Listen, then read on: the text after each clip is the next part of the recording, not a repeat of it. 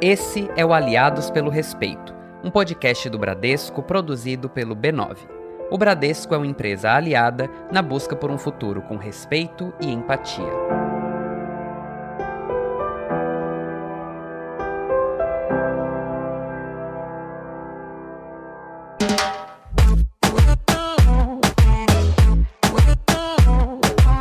Eu cresci na noite.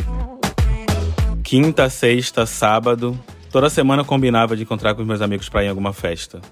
Sempre achei que a vida noturna era um refúgio para pessoas marginalizadas. Mesmo assim, ficava muito incomodado. Incomodado porque não me sentia representado e nem à vontade nas boates LGBTs da cidade. Eu nasci e vivo em Salvador, a cidade com o maior número de pessoas negras fora da África. Nesses espaços eu só via pessoas brancas. Mesmo quando eu encontrava outras pessoas pretas naquela época, por volta de 2015, 2014, a maior parte delas estava, por exemplo, com cabelo alisado ou com seus traços negros omitidos, inclusive eu. Havia muita gente mascarando sua negritude para tentar se encaixar no padrão eurocêntrico que a gente vê em todos os lugares, né? Ou seja, eu não enxergava a cultura negra sendo retratada. Foi então que, conversando com alguns amigos, decidimos fazer a nossa própria festa. Na época eu tinha 19, quase 20 anos e algumas ideias na cabeça, para não dizer muitas. Só que estava meio inseguro, né? Precisava passar credibilidade para alugar um espaço, eu não tinha grana. Que Mirandes, um amigo meu, entrou na jogada. Ele arranjou uma data numa casa noturna da cidade para comemorar o aniversário dele e a gente organizou o rolê do jeito que a gente imaginava. Eu já tinha tido tempo suficiente para estudar o que eu não queria reproduzir dentro da minha festa, né? Só não possuía nenhum tipo de recurso ou investimento e nem modelo de negócio. Mas na cara e na coragem, agora era fazer acontecer o grande dia. Eu tinha só um mês para preparar tudo e 20 reais no bolso. Sério, e o que eu mais queria era construir uma estética visual no palco para que as pessoas entendessem qual era a festa, né? Criar um espaço de respeito e de segurança para pessoas pretas, LGBTs e fora do padrão. Demos o nome de Bate-Co. Você acredita? Olha que loucura. Daí fui fazer o corre na Avenida 7 e comprei dois manequins usados, aqueles bustos, sabe, de quadris. Vesti dois shorts neles, pintei eles de marrom, pois eram brancos, obviamente. E a minha intenção era mostrar essa conexão forte com a dança, entendendo que as danças negras ao redor do mundo são todas muito concentradas nessa área do quadril, né? Por isso o nome é Baticu. Tudo que eu precisei alugar para o dia do evento eu combinei de pagar depois. E a festa foi massa. Foram os primeiros 5 mil reais da minha vida, que eu peguei na madrugada, joguei na mochila e fui embora para casa andando, sem nenhum medo dos riscos, né? Naquele momento eu nem sabia qual era a renda que o evento poderia me gerar. Meu foco não era o retorno financeiro, né? E sim saber que eu estava fazendo parte de algo totalmente novo no lugar que eu habitava. A negritude como esse espaço político e cultural de reivindicação. Isso estava acontecendo. E deu muito certo. Tão certo que as outras edições do evento começaram a surgir, as pessoas queriam mais e mais e mais. Eu nem sabia lidar. Com esses 20 reais eu consegui criar um espaço imaginário que aos poucos ia mudando a vida de muita gente preta no país tão racista que no Brasil. E esse impacto chegou até dentro da minha própria casa, um ambiente que não debatia a temática racial. O movimento orgânico que a Baticu proporcionou aqui em Salvador de aceitação e empoderamento estético e cultural da negritude chegou até a minha própria mãe de uma maneira indireta. Ela, minha irmã e minha sobrinha de 5 anos, que até então alisavam os cabelos, finalmente assumiram black. Coisa que eu já pedia há tempos. Mulheres que cresceram comigo e que eu não consegui atingir através da minha própria voz. Eu precisei mudar toda uma estrutura para que a mensagem chegasse nelas. Isso foi muito forte.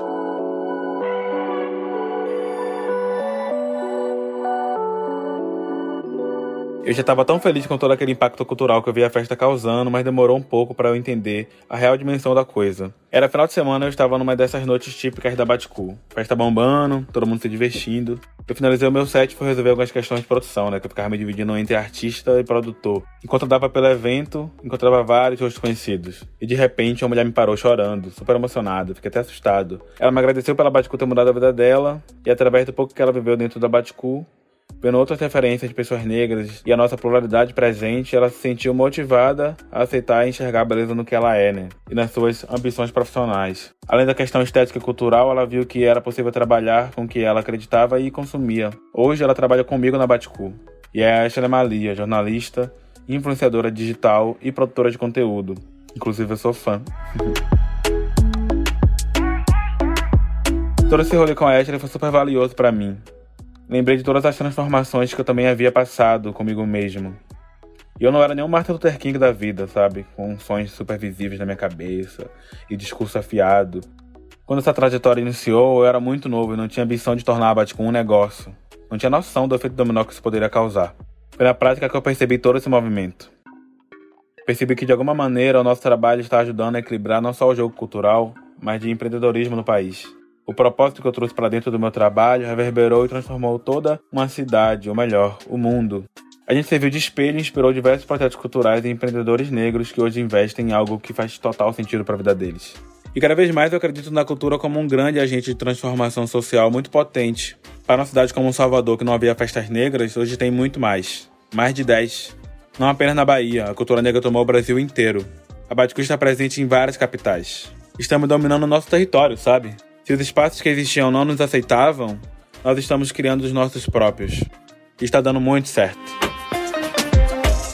Esse foi o empreendedor Maurício Bahia Sacramento, fundador da Baticu, plataforma de entretenimento, empreendedorismo e cultura com foco nas juventudes urbanas negras, periféricas e LGBTI+. Eu sou Murilo Araújo e essa é a quarta temporada do Aliados pelo Respeito, um podcast do Bradesco criado pelo B9 para discutir temas e causas e construir um futuro com respeito à diversidade. A quarta temporada do Aliados pelo Respeito se inspira em Bravos, um projeto do Bradesco criado para promover artistas e empreendedores negros na sua visão de arte e de negócios. Dados do IBGE e do Instituto Locomotiva apontam que 56% da população brasileira se considera negra e que há mais de 14 milhões de empreendedores negros no Brasil. Estamos falando de um mercado jovem, com alto potencial e que movimenta cerca de 1,6 trilhão de reais por ano. Mais da metade desses negócios tem à frente uma mulher e 69% deles são comandados por pessoas com menos de 40 anos. Esse é o caso do Maurício Sacramento, que abriu o episódio de hoje contando a própria história, e ele tá aqui com a gente para um bate-papo sobre empreendedorismo e cultura. E para me ajudar nessa conversa e entrevistar o Maurício junto comigo, eu recebo Karine Oliveira, CEO da Wakanda Educação Empreendedora, Isaac Silva, estilista e fundador da Isaac Silva Brand, e também Rodrigo Portela, idealizador e diretor da Terra Preta Produções.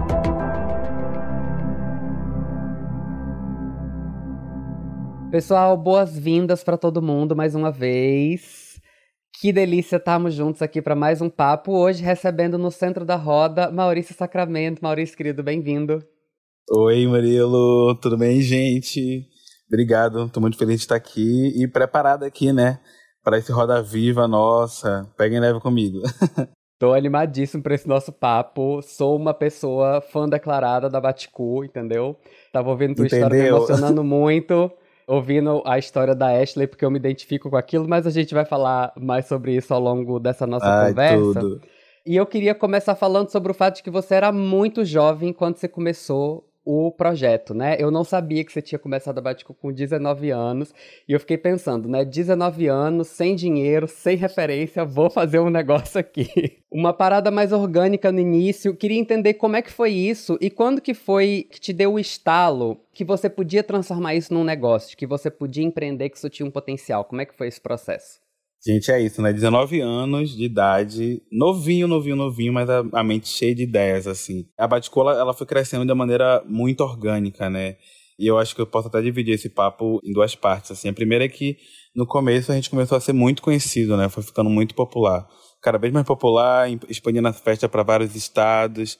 Mas isso não necessariamente condizia com o nosso saldo bancário, né?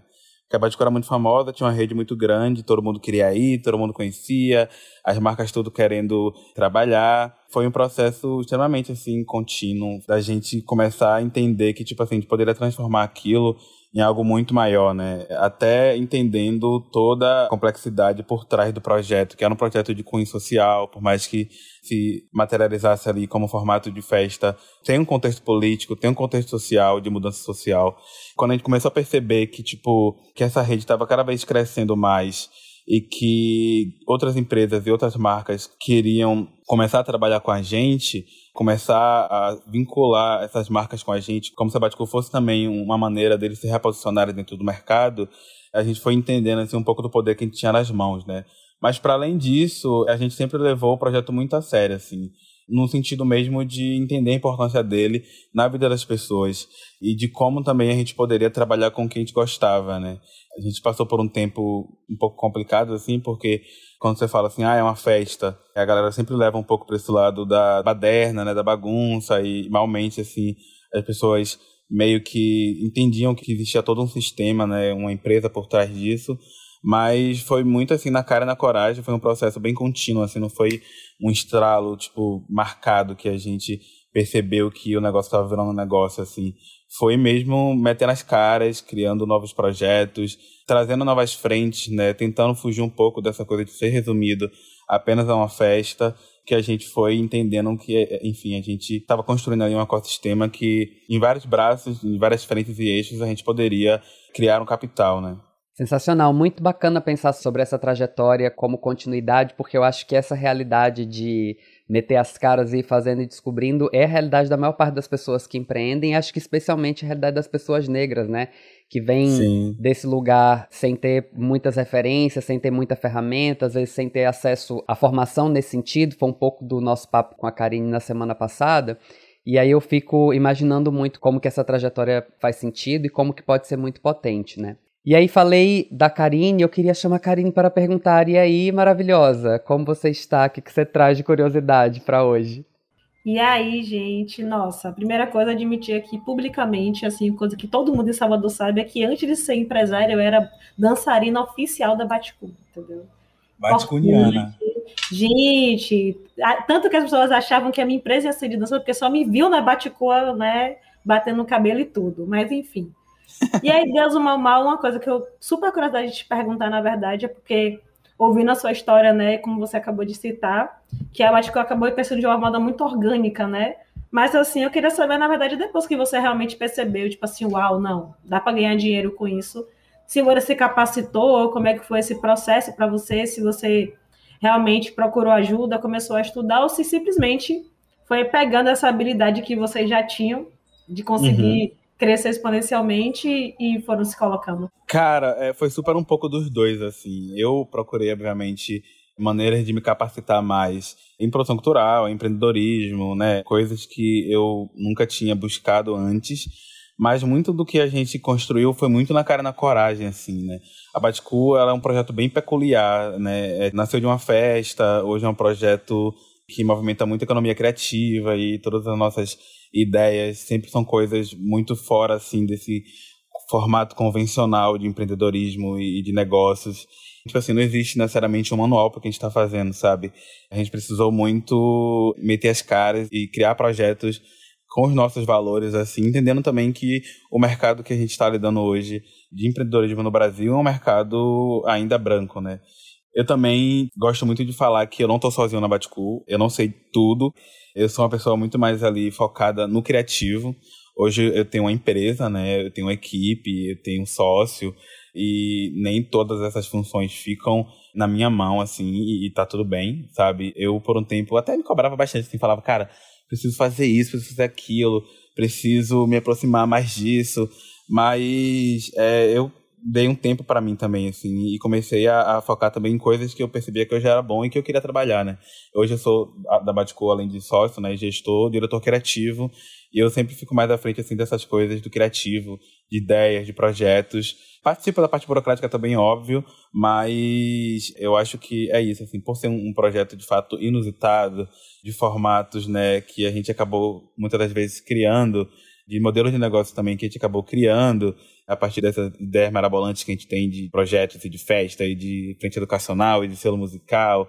Foi meio que um pouco dos dois. Assim, precisei me capacitar, óbvio, para aprender o básico, mas acho que é, a maneira que eu mais me capacitei mesmo foi me colocando assim e acreditando no meu trabalho, acreditando em mim para trazer novas possibilidades de empreender. Querido, eu queria te fazer uma outra pergunta que tem a ver com isso, mas eu queria colocar ela num lugar bastante pessoal, assim.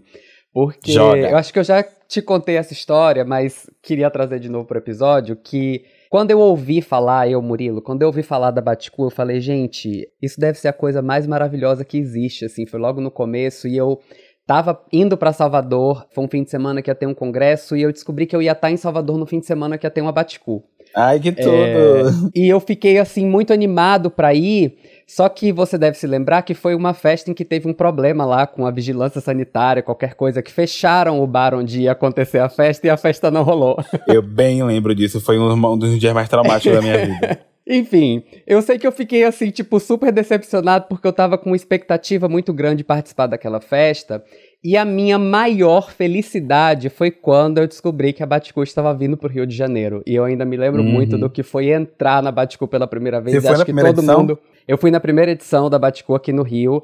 E eu acho que todo mundo lembra esse impacto do que, que é você, enquanto uma pessoa negra LGBT, entrar na sua primeira Baticu e ver aquela paisagem, Sim. assim. Isso é muito maravilhoso. Sim. E eu fico pensando no tamanho desse impacto. Eu queria saber de você como é que foi esse processo de expansão disso mesmo, como foi esse processo de fazer essa festa chegar em outras cidades, para onde que vocês levaram, como que tem sido essa experiência, o que que te marcou assim nesses lugares onde a Baticu já teve? Cara, esse processo de expansão, eu confesso que eu fechei olho e disse vamos. Porque, tipo assim, era tudo muito novo, assim. A Baticu foi para São Paulo, acho que na quinta edição, entendeu? Era cinco meses de projeto. E já tinham várias propostas de gente para São Paulo. Isso porque a gente começou a atuar no mercado, né, com conteúdos audiovisuais que a gente criava e soltava na internet. E aí esses conteúdos viralizavam.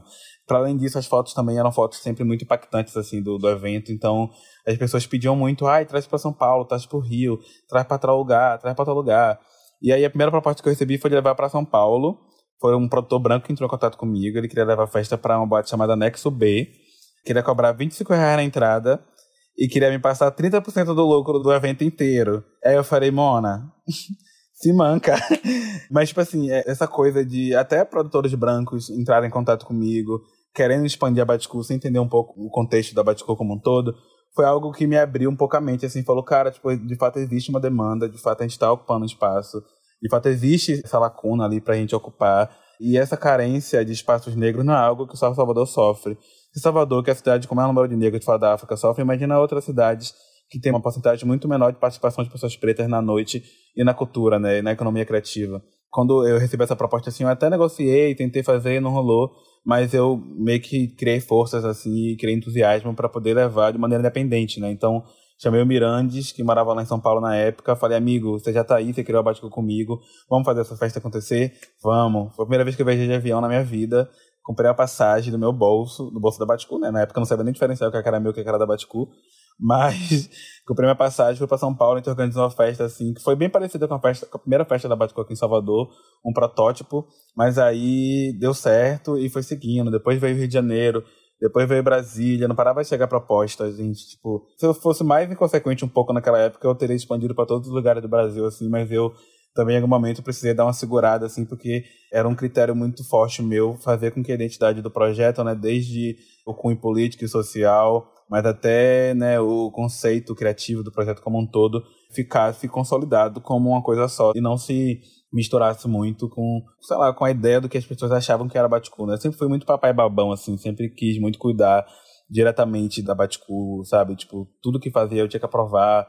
Então, quando a gente chegou na nossa sexta praça, né, contando aí só para recapitular, Salvador, São Paulo, Rio de Janeiro, Brasília, Belo Horizonte e Recife, a gente também já teve edições esporádicas Fortaleza e Goiânia. Quando chegou na sexta praça, assim, eu já falei, tá, acho que eu preciso, em algum momento também, parar por aqui, organizar a casa, unificar essa proposta. Nessa época, a gente nem tinha CNPJ ainda, pra você ter ideia, assim. A gente nem tinha empresa. Então, era meio que, tipo assim, produtores locais fazendo a sua versão de Baticu em cada lugar, assim. De diferenciação de experiências que eu vivi nessa coisa de expandir a Baticu e viajar para outros lugares, eu percebi muito que cada lugar, assim, tem uma identidade negra, né? É, é uma diáspora diferente, assim, por mais que todos sejamos brasileiros, eu percebi que em Salvador é uma Baticu, São Paulo é outra Baticu, Rio de Janeiro é outra Baticu. Sempre senti muita influência, assim, da própria cultura local, né? Desde musicalmente, sei lá, em São Paulo a galera quer ouvir muito mais funk de São Paulo, em Salvador a galera quer ouvir pagodão, no Rio a galera quer ouvir funk. Então, acho que cada lugar, assim, foi um aprendizado diferente, foi um processo diferente que a gente passou, e isso tudo só colaborou para que a gente, depois que decidiu, né, parar e organizar e falar, não, é, a gente precisa ter um núcleo, e a partir desse núcleo a gente reproduz essa festa e essa plataforma nos outros estados, assim. Foi aí que a gente conseguiu organizar né, essa produção, organizar esse negócio né, é, de produção cultural em outros estados que nem sempre a gente conseguia ir lá fazer de maneira presencial, né? Sempre foi algo remoto. E aí é isso, assim, uma história longa, se eu ficar falando aqui, nossa, acaba o podcast. Mas foi extremamente, assim, um processo é, enriquecedor, vamos dizer, porque a gente foi adquirindo um pouco de experiência em cada lugar, assim, e tudo isso se tornou o que a Baticu é hoje, né? E que bom que vocês fizeram isso, vocês tocaram muita gente, chegaram em muita gente, né? A Baticu é um espaço super potente, assim, muito transformador e que bom, que bom, que bom ver essa jornada bonita de crescimento assim. Isaac, maravilhoso, vem com a gente, o que, que você quer perguntar? Eva, olá, meus lindos, minhas lindas, todo mundo que está aí nos representando. Maurício, seu maravilhoso, seu príncipe. Eu já sou quase uma vovozinha assim do movimento, porque eu sempre ouvi o pessoal falar, eu mesmo falava, ah, vamos ali, vai ter um baticu e tal. E quando essa festa se infundiu não virou somente uma gíria, vou ali bater um cu. Eu falei, gente, é um sonho real, é o sonho da minha vida. Quando eu fui na primeira Baticu, eu fiquei assim, uau, é isso. É o é, é Salvador. Eu falei, como assim? Sabe, a festa se concretizou. E eu também sou uma grande pesquisadora de moda, né? Tipo, que a gente chama de currante, né? E todas as reuniões de moda, eu comecei a ver o quanto a Baticu cresceu, que virou um lifestyle, virou um fashion. E sempre tinha ali conceito de modo de viver e modo de roupa. Baticu. Todo mundo, todo mundo usa Baticu como uma referência de lifestyle de moda. E nós sabemos que as culturas negras e periféricas sempre foram influenciadas até hoje, né? Influenciam no mundo da moda muito, essa coisa do gueto, de influenciar muito. E roupas, estilos sempre foram muito marginalizados por esse sistema. Eu queria que você contasse como esse trabalho que você tem, que você também é uma grande referência de moda, o cabelo que você muda, o que você usa, todo mundo usa também, a Baticu é uma grande influenciadora. Como foi vocês fazerem um trabalho com Adidas, Ivy Park, Beyoncé? Como foi fazer essa campanha mundial, que eu gritei muito, que a Baticu já furou essa bolha da moda e vocês serem convidados de fazer parte da campanha mundial? Nossa, calma, gente, essa bomba pra mim. Vamos lá, vou por partes. Tem muita coisa que eu quero comentar nessa pergunta aí, né? A primeira é, sim, cara, tipo, a Baticu sempre teve uma presença estética extremamente forte e marcante, né? Quando você entra numa Baticu, você amplia aquilo que você achava que era a sua ideia de negritude, né? Porque você percebe que essa negritude é uma coisa extremamente diversa e plural esse impacto visual é algo muito potente, assim, é algo que virou uma marca da Baticu, assim. A, a forma como as pessoas se encorajaram para trabalharem a sua autoestima, seus cabelos, realçarem seus traços negros, isso sempre foi algo que deixou a gente muito orgulhoso, sempre foi algo que atingiu, inclusive, até as próprias pessoas por trás da Baticu e que também influenciou muito o mercado é, né, de lifestyle e de moda no geral, assim. Já cansei de estar em casa, assim, do nada chegar um print no WhatsApp de alguém falando, amigo, eu tô aqui numa reunião de tal marca e está fazendo um brainstorm e a referência do trabalho é Baticu. Entendeu? Então, sempre foi algo que aconteceu muito, assim. E, modéstia à parte, é isso, assim. É, em algum momento, a Baticu, ela foi uma das primeiras plataformas que começaram a motivar, assim, essa afirmação de identidade negra, né? E principalmente essa pluralidade estética negra, assim, porque antigamente a gente falava, ah, a gente só tem uma possibilidade de ser negro, que é ou raspar o cabelo, sendo um homem, né, e ficar com o cabelo baixinho, ou ser mulher, alisar o cabelo. E hoje, cara, tipo, existe mina de trança, existe mina de cabelo de todas as cores, existe homem de trança, existe homem de cabelo de todas as cores. A gente ajudou a ampliar a possibilidade do que, é que você pode fazer consigo mesmo, assim. Se antes a gente ficava retraído para descolorir o cabelo, porque falava, ah, não existe preto loiro, a gente quer ser loiro mesmo, entendeu? Se quiser usar cabelo liso também, vai usar cabelo liso. Isso não quer dizer que a gente está deixando nossos traços para trás, enfim. Essa potência assim, visual sempre foi algo muito forte da gente. E por isso, eu acho que em algum momento também a Badico começou a virar referência de estética, de moda, é, de lifestyle para várias marcas e, e, empresas. Por esse motivo também, eu, eu, adoro falar que, por exemplo, ai, a Beyoncé aprovou, sabe, a, a Badicu fazer uma campanha para a marca dela, porque eu sei que a gata, tipo, é exigente e ela não vai deixar qualquer pessoa virar modelo do, da marca dela. Eu sei que ela chegou ali, deu, no mínimo ela deu ok dela ali, e a gente fez a campanha da Ivy Park no Brasil, do lançamento da Ice Park no Brasil, né, junto com a Adidas, que é uma marca que a gente já tem um relacionamento, que a gente já tem um trabalho aí há dois anos. Mas ao mesmo tempo também eu não gosto só de colocar nesse lugar de tipo assim, ai, Baticu fez a, a campanha da Adidas e que, que foda, como se esse fosse o nosso maior marco. Porque eu acho que, na verdade, nosso maior marco foi ter encorajado grande parte do, dos jovens negros do Brasil inteiro, até do mundo, a trabalharem sua autoestima, a, a, trabalharem a versão que vocês podem construir de vocês mesmos, que a gente pode construir da gente mesma sabe? Essa é a maior conquista para mim. Mas sim, óbvio, foi super incrível a gente estampar a marca da. Inclusive, nossa, todo mês que sai uma coleção nova aqui me tremo de casa, ganho as coisas assim e o coração dispara. É, hoje olho as fotos assim e falo, nossa, cara, onde eu cheguei. Sei lá, uma das maiores referências negras do mundo. Conhece meu trabalho de alguma maneira, sabe? Porque essa editorial que a gente fez reverberou tanto que ele começou até a estampar, sei lá, tem uma matéria da Forbes que saiu, da Forbes Internacional, lá em Nova York, falando sobre a Ivy Park e usaram uma foto da Juju, que foi uma foto que a gente fez aqui no Brasil, sabe? Tipo, nem sei se eles sabiam que foi feito aqui no Brasil, mas usaram uma foto da Juju para poder falar que a marca tinha lançado uma coleção de conceitos de, de aceitação e sem gênero e tudo mais, enfim é de fato algo muito enriquecedor, assim, que deixa a gente muito orgulhoso, mas ao mesmo tempo também a gente sente muito orgulho de, tipo, de maneira coletiva, assim, ter conseguido trabalhar, né, essa autoestima de jovens negros para além da Baticu, assim, sabe? É, para além do que do espaço que a gente está propondo ali dentro, assim, ao ponto disso chegar na Beyoncé, entendeu? Que coisa linda, querido, que coisa linda. Eu acho que é, é muito por isso que eu falo do impacto da primeira festa. Isaac, na pergunta, também falou sobre isso, sobre chegar na primeira festa. O que eu acho que a Baticu tem feito é sobre ampliar as nossas possibilidades de existência mesmo, assim, né? A gente chegar naquele lugar, ou a gente ver essas referências, olhar para o que a Baticu é, inclusive esteticamente, e entender que a gente pode ser um monte de coisa, isso é muito potente, muito maravilhoso. E acho que o resultado direto é, é chegar nesses lugares mesmo, é lindo, isso é incrível. Rodrigo Portela, querido, chega mais. O que, que você tem para perguntar? Cara, o primeiro que eu queria dizer é que eu conheci a Baticu de um jeito muito curioso. Enfim, nos rolês de São Paulo aqui. E aí eu tava indo para um rolê e encontrei uma galera no metrô que tava muito estilosa, assim, tipo, muito estilosa. E eu falei assim, mano, pra onde que essa galera tá indo? E aí eu cheguei e perguntei, eu falei, ô, ô nega, vocês estão indo pra onde? Eu falei, Porra, a gente tá indo pra Baticu. Eu falei, onde que é? Aí ela falou assim e tal. Aí eu fui pro rolê que eu tava indo e passei na frente. Eu falei, mano, eu tenho que conhecer isso aqui. Esse foi o jeito indireto que eu conheci. Aí depois o som também me atraiu muito e tal.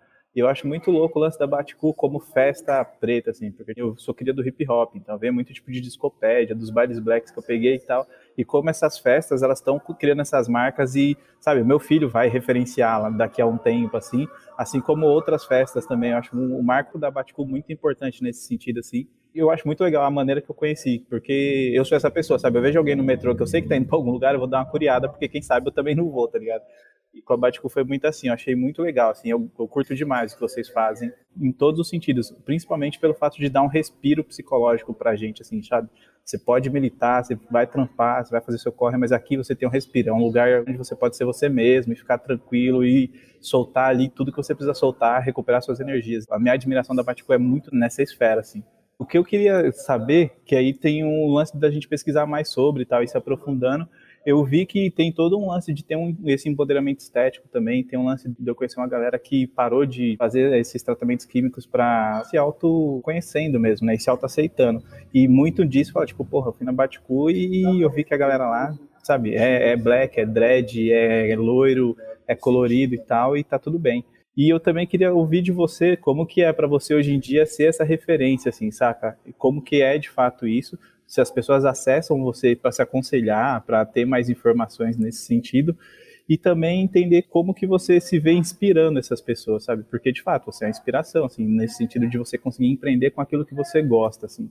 Sim, né? Aconteceram vários episódios assim na Baticu que me fizeram parar e pensar, gente, cara, o que eu tô fazendo aqui é uma coisa muito potente, assim cara muito novo, gente. Tipo assim, eu trouxe isso até no meu texto, né? Eu não era um Martin Luther King da vida, assim, sabe? Eu não li mil livros.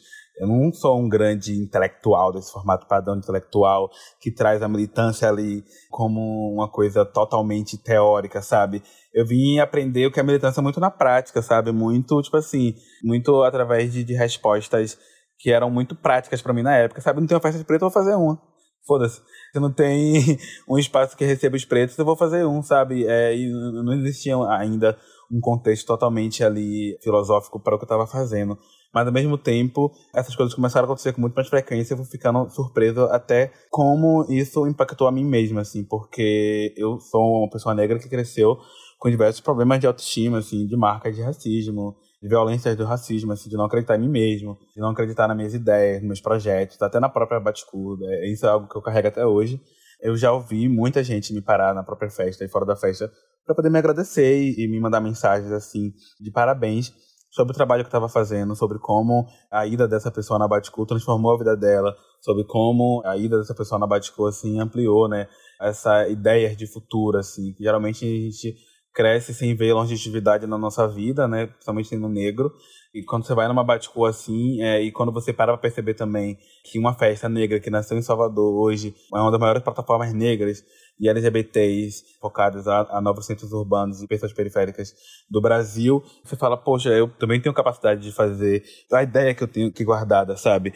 Eu senti de uma maneira assim, direta, mas também muito indireta, por exemplo, aqui em Salvador, né? Eu sou daqui, morei um tempo no Rio, morei um tempo em São Paulo, eu voltei para cá. E eu percebi, assim, tipo assim, a quantidade de novos empreendedores negros, a quantidade de novos artistas negros que meio que saíram do armário, sabe? Tipo, é tipo ser gay, sabe? Que você fica no armário e você tem vergonha de falar para as pessoas, que você tem medo de falar para as pessoas. Eu acho que ao mesmo tempo tinha muito jovem negro que tinham ideias, que tinham projetos, que tinham músicas, enfim, roupas e tudo mais, assim, tipo, em suas mais diversas áreas. Eu percebo que a Baticu, ela foi uma referência de de sucesso, né? Preto para essas pessoas. Eu percebo que, tipo assim, por eles verem até a Baticu, né? Que é uma coisa que, querendo ou não, é, as pessoas acabam descredibilizando de alguma maneira por ser uma festa, mas até as pessoas verem, cara, uma festa, sabe? Começou com uma festa e hoje é uma plataforma. Eu fiz collab com a Beyoncé, já fez turnê na Europa já fez um monte de coisa aí com diversas marcas, tem contrato com marca aqui, com marca ali. Eu posso fazer isso também, sabe? Tipo, não é só porque o meu projeto não é, sei lá, não é só porque eu não vou ser médico que eu não vou ter coragem de ir ali e trazer essa ideia e fazer isso virar um modelo de negócio e fazer isso virar ser rentável, assim. Eu percebi que surgiram muito mais empreendedores negros, principalmente no ramo da arte, né? Aqui em Salvador, mas acho que no contexto geral, no próprio Brasil, a gente sempre fala que a Baticu não inventou a roda, né? Já existiram, obviamente, diversos outros movimentos afirmativos negros que propuseram é, os mesmos impactos que a Baticu, como os blocos afros, o Leaê, o Olodum, o movimento Black Rio, no, no, Rio de Janeiro, enfim. Eu sinto também que a gente veio muito numa virada de chavinha ali, da época que a internet estava começando a se estabilizar e começando a se tornar uma plataforma de hackear mesmo o mercado, sabe? Então, acho que para a Baticu também ser um projeto super inovador e, e, e criativo, fugia desses formatos padrões de negócios, a gente incentivou muitos jovens negros a tirarem suas ideias do papel, a acreditarem no que eles estavam construindo, justamente por olhar para o lado e ver que, tipo assim, eu sou um jovem que nasci no Vale das Pedrinhas, com a periferia daqui de Salvador, sempre passei por muita dificuldade, não fiz faculdade, inclusive, eu sempre gosto de tocar nesse assunto, e não tinha nenhum tipo de preparo para lidar com o que eu estou lidando hoje, assim, sabe? Então, eu precisei buscar, eu precisei aprender é, na cara e na coragem ali o que tinha nas minhas mãos e como eu poderia fazer isso multiplicar e deu certo, assim. E eu acho que essa foi uma maneira também muito bacana de mostrar para os jovens que às vezes a gente só consegue sair um pouco da nossa realidade tentando, né? Saindo um pouco da caixinha e trazendo a nossa versão do que, que é negócio, do que, que é empreendedorismo ali para o mundo. Maurício, queria pegar um gancho em relação a isso que você estava falando, né? Dessa movimentação em torno da galera das artes e do setor cultural, da economia criativa, assim, que é um setor que nos últimos anos vem enfrentando muitos desafios, né? Tem, é, todo mundo está metendo as caras e fazendo arte e cultura na guerrilha, porque a situação não está fácil. E aí, vocês vieram nesse movimento, impulsionando um monte de coisa, e aí, no auge do crescimento da festa, pá, pandemia. E aí, como é que vocês lidaram com isso? E como é que foi esse processo, assim, de entender como se reinventar nesse processo e manter a sustentabilidade e a sobrevivência do projeto, mesmo nesse tempo desafiador, assim? É, gata. Pois é, assim, nossa, gente, a pandemia pra gente foi um caos, cara. Foi um caos porque a gente estava num momento muito importante da nossa carreira, assim, da Baticu como um todo, que a gente estava finalmente se entendendo enquanto uma plataforma e fortalecendo os nossos novos braços, que era a Escola B e a Baticu Records. A gente tinha acabado de meio que expandir a Baticu para fora do Brasil, né? A gente tinha feito quatro edições da Baticu em Nova York, desde participar de festivais até uma festa proprietária em Nova York. A gente fez uma turnê na Europa por 12 cidades, 9 países. Tocou na África do Sul na virada do ano, assim. A gente acabaram de fechar contrato com a Adidas. A gente acabaram de fechar contrato com marcas também de cervejaria e destilados, enfim. Tava tudo estourando muito, assim.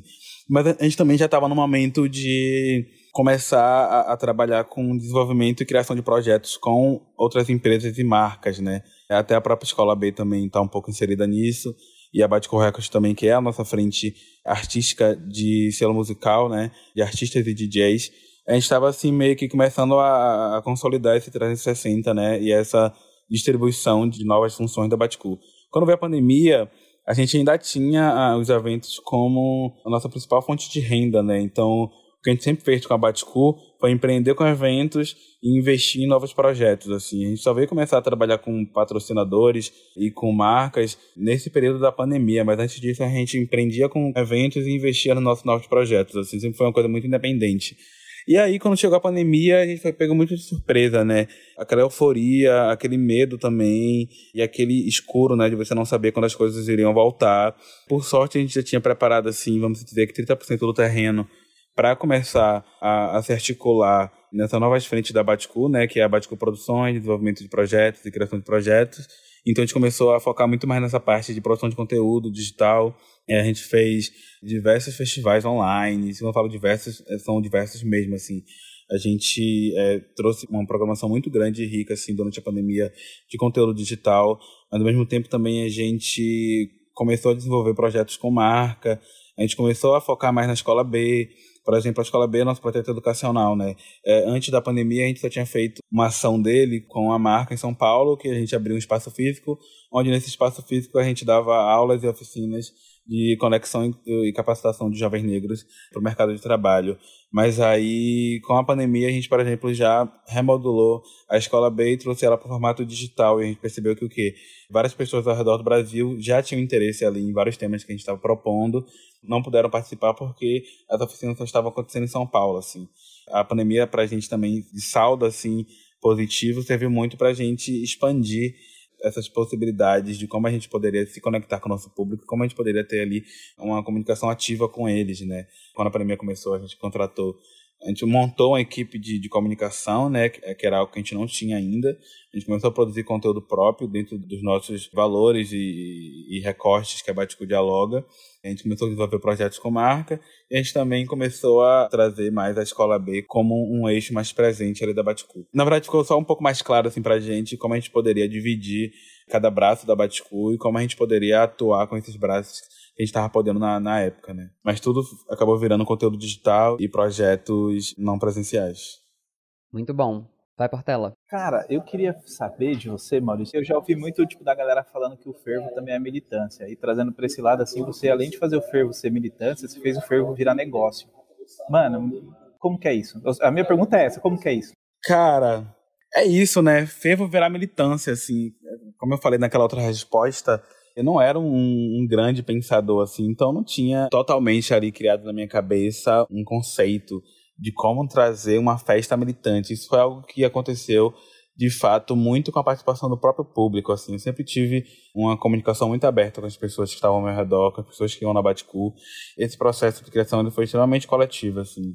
Em determinado momento as pessoas colaboravam e colaboram muito com o que a Baticu é né? Entendendo que eu como jovem negro não posso falar por toda uma comunidade eu aprendi muita coisa assim por exemplo como criar protocolos de conduta para staff, para segurança, de como eles podem respeitar melhores as mulheres pretas dentro da Baticu não, foi, não era algo que eu tinha totalmente noção. Eu sempre me consultava com as mulheres pretas que iam para Baticu, sabe?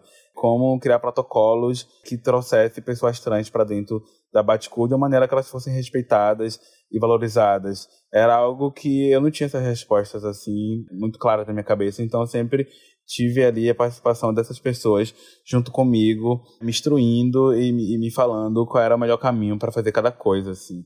Então, sei lá, fazer uma festa militante foi de fato um processo, assim, que exigiu uma coletividade, sabe? É, que, que eu precisei abrir, assim, para as pessoas que estavam ao meu redor opinarem e construírem isso junto comigo porque eu, eu acho que é sobre isso também, assim, sabe? Eu vi quem está consumindo o seu trabalho, eu vi quem está ali comprando o seu trabalho, né? Eu acho que se as empresas e marcas tivessem essa comunicação mais próxima com o público que consome os seus produtos, a gente é, teria muito menos marcas aí hoje tendo falas racistas, tendo atitudes racistas, tendo atitudes transfóbicas e LGBTfóbicas no geral. Então, essa parte assim de, da festa militante foi algo que na minha cabeça era algo muito prático, assim, sabe? Tipo, acho que a partir da minha criatividade e um pouco da minha força de vontade também, eu falei, eu vou criar esse espaço e eu vou até onde eu precisar para que esse espaço aqui seja um espaço de respeito e de afirmação de identidade, sabe? Já cansei de tirar homem escroto do evento que estava, sei lá, assediando mulheres, já cansei de tirar pessoas brancas que estavam desrespeitando pessoas pretas dentro do espaço, assim, na prática mesmo, sabe? Todo esse processo foi muito importante para que a gente conseguisse se consolidar enquanto é, uma festa ali também de cunho social e, e político que a gente é hoje, assim. E para transformar no negócio, eu acho que é um pouco também do que eu já, já falei. A coisa foi crescendo, foi crescendo muito mais do que eu tinha planejado e esperado. Eu, de fato, precisei ver o, negócio assim, bombando na minha frente para eu voltar algumas casinhas e tentar organizar a casa, sabe? Sei lá, acho que eu sou até um pouco privilegiado de falar isso, mas a Baticu, ela, ela cresceu muito, assim, até parar, refletir, estruturar e depois voltar com mais força, assim. Velho, e assim, aproveitando, porque uma das, uma das marcas da Baticu, acho que, que me marcou enquanto mulher, é porque era uma festa que eu podia ir com as minhas amigas, podia ir com quem fosse, e eu sabia que não ia ser desrespeitado. Eu sabia que vocês tinham, inclusive, todo um cuidado pra até, até para playlist, né? Pelo menos aqui em Salvador, que foi a minha experiência, vocês tinham um cuidado de fazer. De música de desqualificava a mulher, então, tipo assim, todo um trabalho de garimpar entre o pagode, garimpar entre o funk, música que nos exaltassem, e esse lugar mesmo que você podia rebolar a raba de boa e que nem ia chegar ninguém sarrando em você sem permissão, sabe? Então, acho que isso é uma parada massa. Eu acho que isso é uma parada que qualquer outra pessoa que faz faixa deveria levar, sabe? um ambiente sem assédio, um ambiente sem homofobia, um ambiente sem racismo, para que a gente realmente possa ser apenas corpos livres. E aí minha pergunta, é, acho que eu me vejo muito em vocês nisso, eu queria saber de você como é que foi, porque eu percebi que, por exemplo, aqui, quando vocês estavam com a Baticu aqui, foi realmente um rolê muito independente, tipo assim, então eu percebi que uma coisa de diferente quando teve em São Paulo e Rio é que vocês conseguiram parceria com outras grandes marcas, patrocínios, isso faz toda a diferença no rolê, sabe? Na hora de fazer uma festa, ter um apoio por fora e falando sobre negócios, isso também é importante.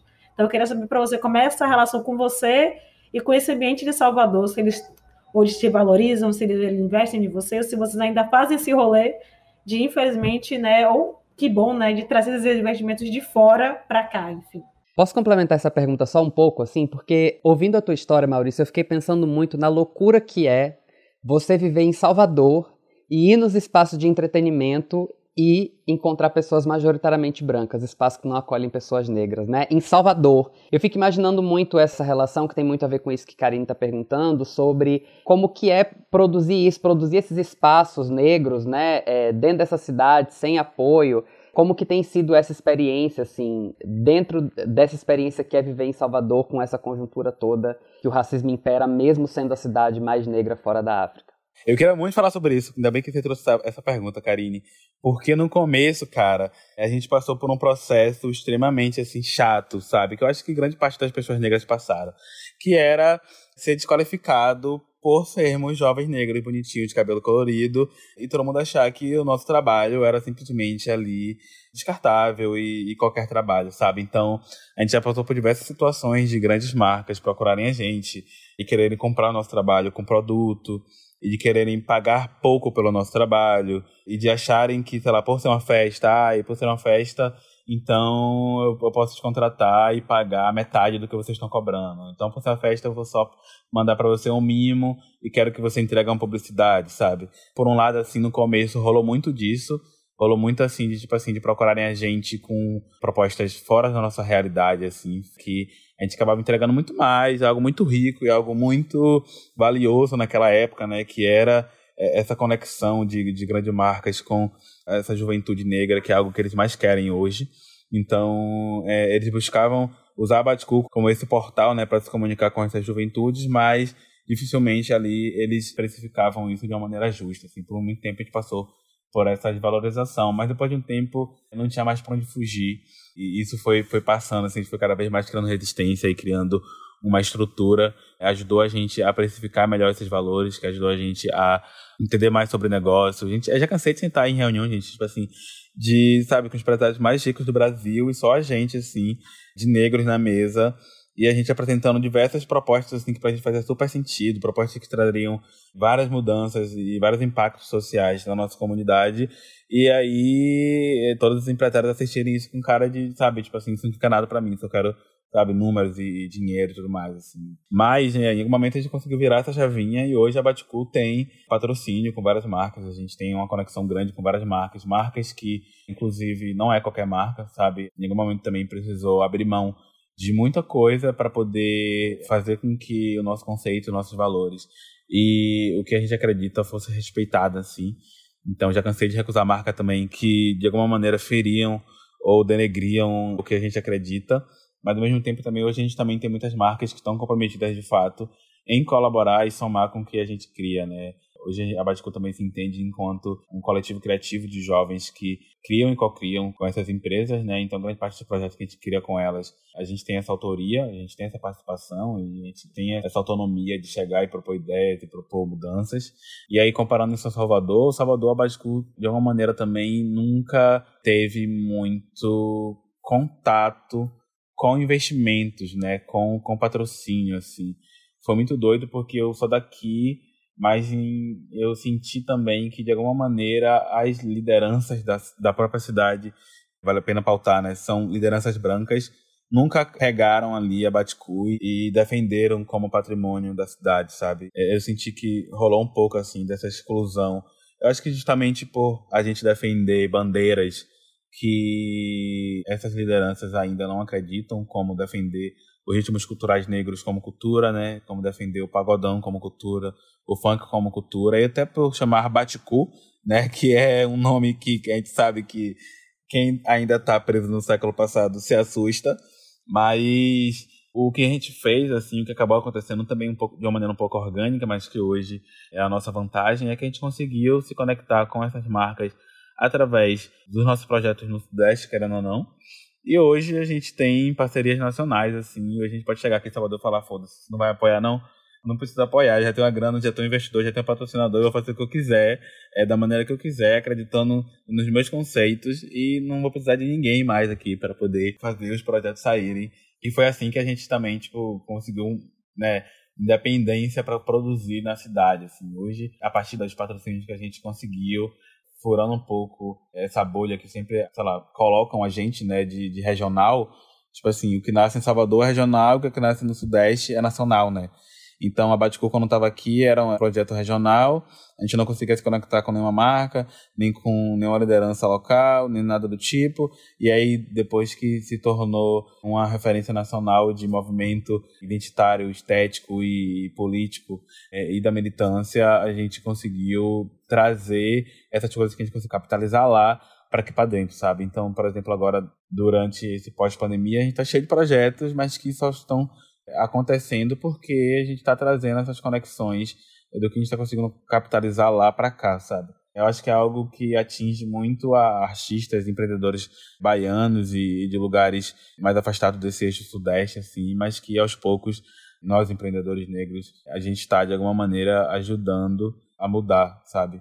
Eu acho que é tão maravilhoso esse movimento, assim, né, de deixar de ser uma pessoa e um projeto, uma plataforma que não encontrou projeto em Salvador para se tornar uma plataforma que está investindo em Salvador, né? que está produzindo coisas em Salvador, né? Ter passado por a experiência de não encontrar é, investimento nessa cidade e ter saído, ter construído e estar tá voltando para investir nessa cidade, assim. Eu acho que isso é um movimento maravilhoso, né? O impacto disso é muito visível, assim. Sim, a gente vê, inclusive, muito mais frentes, empresas e marcas do Sudeste investindo e tentando trazer artistas do Sudeste para a Bahia do que chegando e querendo somar com a cena local, sabe? Então, é super uma questão aí para além do, do, da Baticu, que é assim essa bolha que tentam colocar pra, é, empresas e ideias e tudo que nasce no Sudeste como algo pequeno, como algo regional, barateado.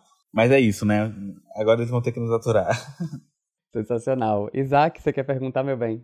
Quero perguntar assim a esse grande empreendedor maravilhoso, lindo.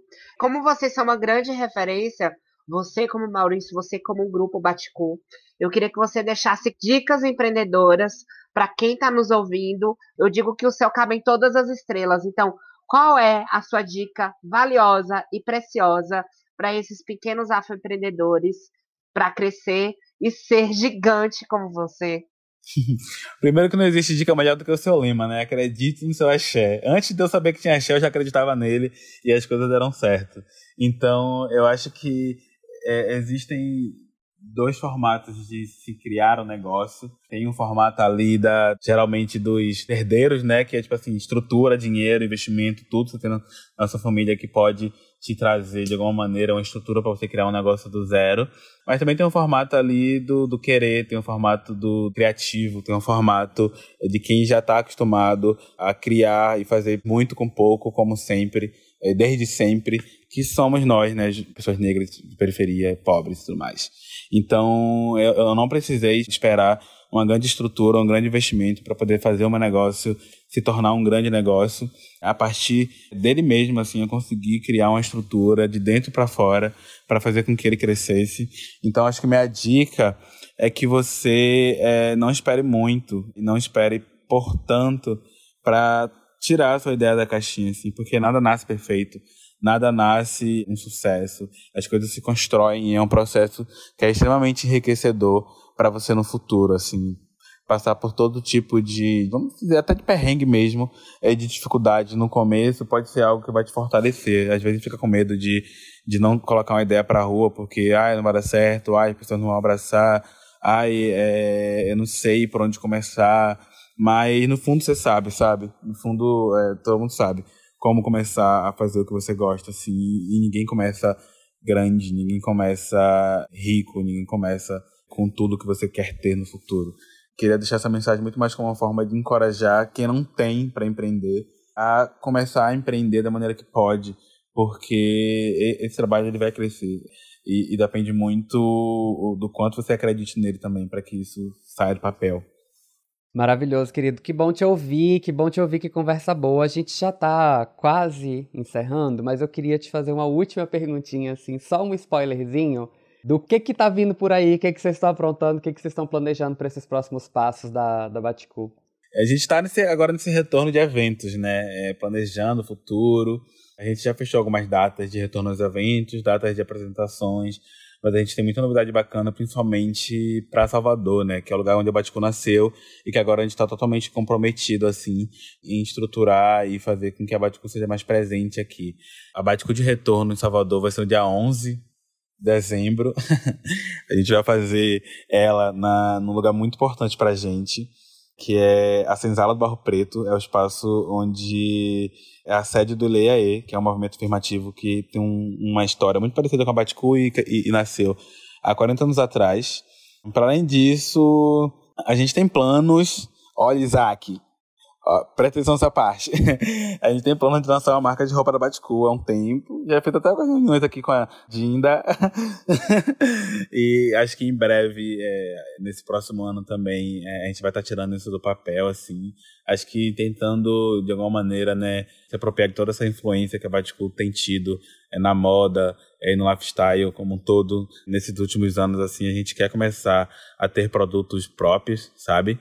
E voltando um pouco nessa coisa de ter uma, uma presença mais ativa em Salvador, que é onde a Batico nasceu, a gente também está com um projeto bem bacana de verão aí, que é uma casa de verão que vai durar três meses aqui, com atividades diversificadas de todos os braços que a Batico trabalha hoje, que é a Batico Records, então é, vai ter participação de artistas do selo e também de fora do selo, com apresentações artísticas e gravação de música, podcast e tudo mais. Também vamos ter participação da Escola B dentro da casa, com oficinas e rodas de conversa. Vai ter um, um lado cultural né, forte, obviamente, também, que é o nosso principal case. Então, desde eventos da Baticu, a gente vai ter projetos de conteúdo digital, musicais gravados na casa, encontros, enfim, uma programação extensa, não dá nem pra poder falar tudo por aqui. Espero que ninguém brigue comigo de ter falado tanta coisa, mas conto com vocês aí. Uau, uau, uau, uau, ó. Maravilhoso. Empreender é isso, gente. Empreender é isso. Gente, maravilhoso, maravilhoso. Olha, eu já tô, amei essa história da casa, porque eu vou passar o meu verão em Salvador, eu já tô providenciando Ai, comprar amiga, passagem. É sobre isso, então entendeu? a gente já tem um close para dar. E você que tá ouvindo esse episódio agora, nos primeiros dias aqui, ó, logo na estreia, fica ligado porque a Baticu de Retorno em Salvador já é agora no dia 11. Então, por favor, vamos nessa e a gente vai ficar esperando a Baticu chegar em vários lugares pra gente sair batendo cu por todo o Brasil, dando nosso nome, batendo o nosso cabelo e aproveitando a maravilhosidade que é esse projeto. Maurício, obrigado por esse papo incrível muita prosperidade, muita abundância nos caminhos desse projeto, que ele siga impactando tanto a vida de, de tanta gente e dando esse espaço maravilhoso para a gente ser quem a gente é e festejar e celebrar e dançar e, e se agarrar e tudo mais. tudo, gente. Muito obrigado pelo convite. Eu amei conversar com vocês. A gente já tá aqui nessa trajetória, já tem né, algumas semanas, tá sendo incrível toda essa troca. E espero que vocês gostem. é isso, gente. Obrigado, Karine, Isaac, Portela, pela companhia aqui mais uma vez. A gente se vê na semana que vem. É isso, gente. O episódio de hoje fica por aqui. Na semana que vem a gente volta com o podcast Aliados pelo Respeito. Para não perder esse e nenhum outro episódio, assine o nosso feed aqui mesmo ou acesse aliadospelorespeito.b9.com.br. Até semana que vem.